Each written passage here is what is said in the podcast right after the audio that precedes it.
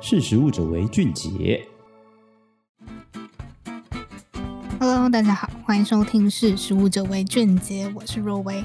今天要跟大家来分享的是台湾酿酒原料的关键有哪些呢？食有余则酿酒，这个是台湾历史学家范雅君跟我们分享的。就是台湾的农作物其实很丰富，那自古以来如果有盛产的农作物呢，这个酿酒的文化其实就一直存在着。这是因为将农产品拿来酿酒呢，是可以实现农产最高经济价值的展现。那所谓的地酒呢，台湾目前没有一个明确的法律规范。不过实力综合了采访多位专家、酒庄历史学家等等，我们得出一个共识：这个地酒的地呢，指的是台湾在地；那地酒呢，则是主原料使用台湾在地农作物所酿制而成的酒款。所以像是金门高粱，它虽然上面写着大大的金门，但其实它的原料高粱呢，并不是台湾所生产。那台湾啤酒或是试售的精酿啤酒，你也可以看到很多主打的加入台湾在地水果、在地食材等等。不过，因为这个制作啤酒的主要原料小麦呢，也大多非为台湾所生产。所以再加上近年在国际发光的台湾威士忌，也因为原料小麦只能进口，所以刚刚上述讲的这些酒款呢，其实并不属于我们现在讨论的台湾地酒。那其实可以看到，台湾从地瓜、米、小米、糯米等谷物的根茎类，那另外像葡萄、甘蔗等等的各种水果，可以看到用台湾在地原料或平常食用的农作物，正在发展着各式各样的地酒。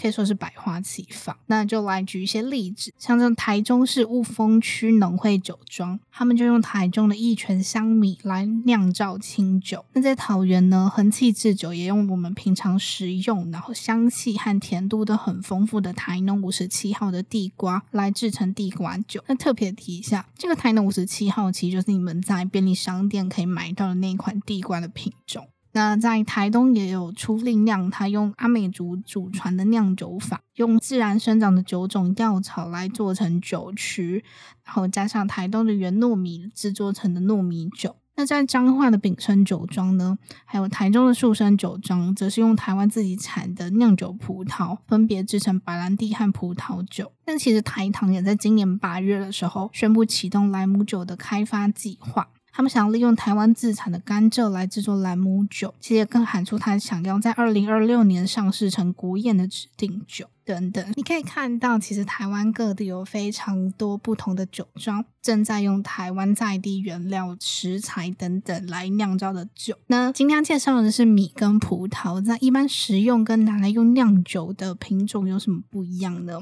那先来介绍米，其实要拿来酿酒的米，特别是清酒，这个新白是关键。台湾其实过去都用食用米来酿造米酒。不过，就像刚刚提到的，如果你想要酿更高级的清酒，在日本为例，好，他们就有一个叫酒造好事米的规格标准。那其中最重要，也是和一般食用米最不同的，就是它们有明显的新白。那这个新白其实是米粒中心，它因为淀粉排列松散不透明的结构，外观其实看起来就是米粒中间有一个白色的圆点。那因为新版有很多小空隙，所以你在制酒的时候，水分跟曲菌丝其实更容易的渗入，让米中的淀粉呢能被充分的利用，所以就很适合来制酒。那除了新白呢，其实蛋白质和脂质也是影响风味的关键。这个米的外层呢有蛋白质、脂质的成分，它在发酵的过程中其实很容易干扰酿酒风味。那蛋白质呢，则是会有酵素的产生，脂质则是容易氧化生产。出油耗味，这也是为什么做清酒之前需要精米或是磨去外层米糠的原因。那刚刚讲完米了，现在是葡萄呢？其实台湾酿酒的葡萄，在一九五四四年的时候就有用美国引进的金香，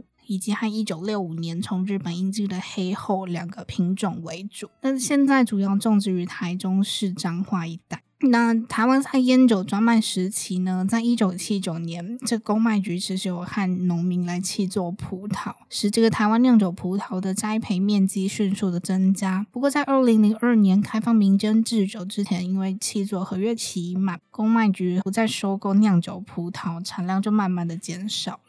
那我们一般在吃葡萄的时候，其实会讲求适口性，然后也比较注重果实的 Q 弹度。对于糖度、酸度的比例，也就是糖酸比，它会控制在三十到四十之间。那这其实就是讲求入口的风味平衡。那像我们一般常见的食用品种呢，就是巨峰葡萄。那对于酿酒葡萄呢，它比较注重于香气，例如像有麝香、花香、果香、肉桂香等等不同的风味。这其实都是因为在酿酒的时候，可以提供更丰富的味道来源。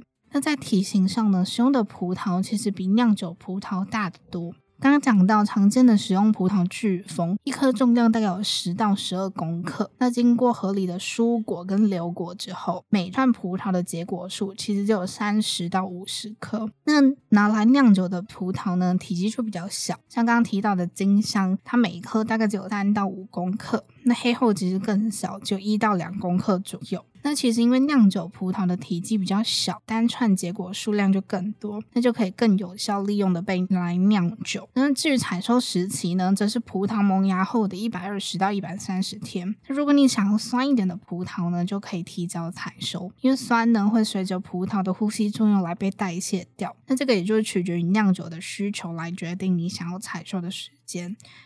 那其实台湾虽然农物产丰富，酿造的水果酒也相当多元，不见得每一种水果或是每一个品种都适合来酿酒。刚刚提到的糖度跟酸度其实就是关键，因为这个糖分在经过酒精发酵之后，它会转化成酒精。所以就是说，如果你想要你酿出来的酒酒精的浓度更高，原本原料的糖分含量就很重要。普遍来说呢，可以用酒精浓度是糖度的二分之一来判断。那水果的酸度呢，在可丁丁酸一 percent 以下则比较好，因为太酸就会影响到酵母的生长。好，那以上就是今天跟大家分享台湾有哪些在地食材酿出来的酒，以及在米跟葡萄上面食用跟酿酒用有什么差别。好，那我们下次再见，拜拜。